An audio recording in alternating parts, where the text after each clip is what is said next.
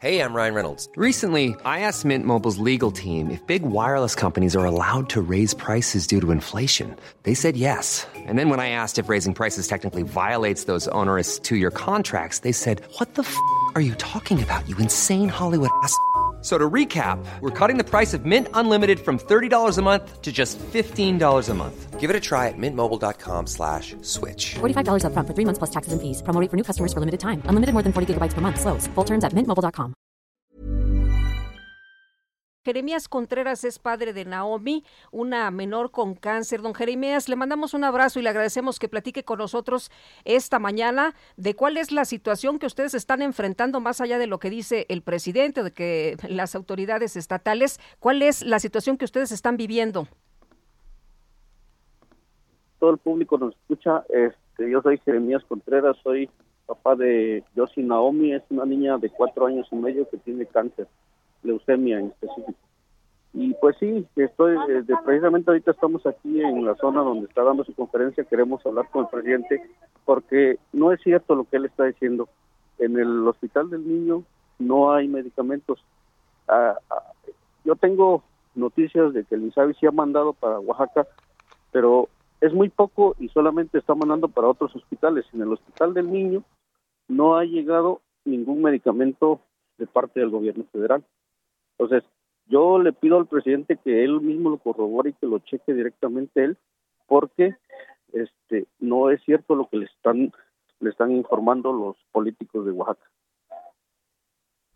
Eh, Jeremías, el, nos, todos los días nos dicen que ya llegaron los medicamentos, que ya están. ¿Ustedes directamente están pidiendo los medicamentos y se los están negando? ¿Les están diciendo que no los tienen en las instituciones de salud pública?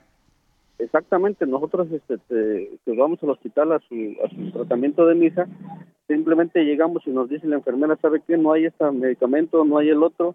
Entonces, este, ¿cómo es posible que estén diciendo que sí llega cuando nosotros estamos viviéndolo en realidad? Estamos ahí pasándola muy mal por, por la falta de medicamentos. Entonces, no se vale, ¿no? Yo creo que hay un problema ahí de comunicación con el presidente que no le están diciendo lo que realmente está pasando. Señor, ¿qué pasa en el Hospital de la Niñez de Oaxaca? ¿Siguen operando? Ahorita están operando, pero con muy poco personal. Eh, inclusive este, el área de, este, infectología prácticamente ya no están recibiendo gente. Entonces eh, están rechazando muchos casos nuevos precisamente porque no hay personal. Entonces sí está afectando mucho, mucho, mucho, porque el personal es muy notorio la falta del personal que, hay ahorita en, el hospital del niño. Bueno, y el este, bueno, ¿y, qué les dicen en los hospitales? Finalmente nos dijeron que México ya tenía un sistema de salud como el de Dinamarca, que todo el mundo tenía derecho a la salud. ¿Qué les dicen en los hospitales? ¿Cómo les pues justifican que no pueden aceptar nuevos casos o no pueden dar medicamentos a los que ya tienen? Pues lo único que nos dicen es que no que no tienen medicamentos nosotros como padres llevamos al, al niño o a la niña ya en una situación crítica, pues tenemos que buscarle a ver cómo vamos a salir adelante con nuestro hijo, tenemos que buscar cómo conseguir los medicamentos. Dicen nosotros, nos dicen las enfermeras, las doctoras que están ahí, personalmente me lo han dicho, nos dicen, nosotros le vamos a dar atención lo más que podamos, dice, y hasta donde podamos.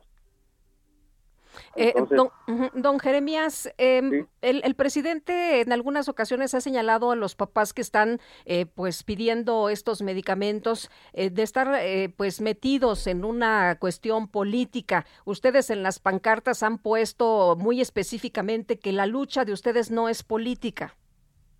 Exacto. Exactamente, o sea, nuestra lucha no, no puede ser política e inclusive no dejamos que ningún político se quiera colgar de nuestra lucha porque esto es por el por, la vida de nuestros hijos. Nosotros lo hacemos por, nuestros hijos, no por, por cuestiones políticas. O sea, ustedes no, no están eh, eh, a favor de un partido, ni los impulsa un partido, ni los está organizando alguna organización política.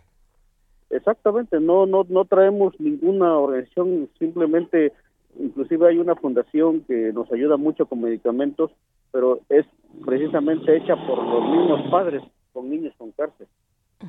¿Y cree usted que los eh, puede atender el presidente? Pues no creo, eh. está ahorita hay una revuelta aquí, no creo que podamos verlo. ¿Están cerca de, de donde está él esta mañana? Eh, sí, aquí estamos enfrente de donde está dando su conferencia, pero sí hay un bloqueo grande, entonces difícilmente creo que podamos hablar con él. Muy bien, pues eh, le agradecemos que haya platicado con nosotros esta mañana, señor, y bueno, pues vamos a estar muy pendientes, por supuesto.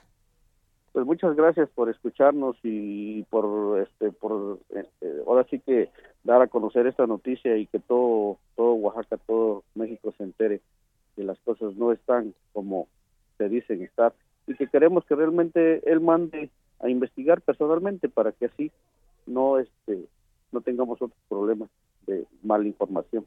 Muy bien, pues muchas gracias, don Jeremías. Gracias.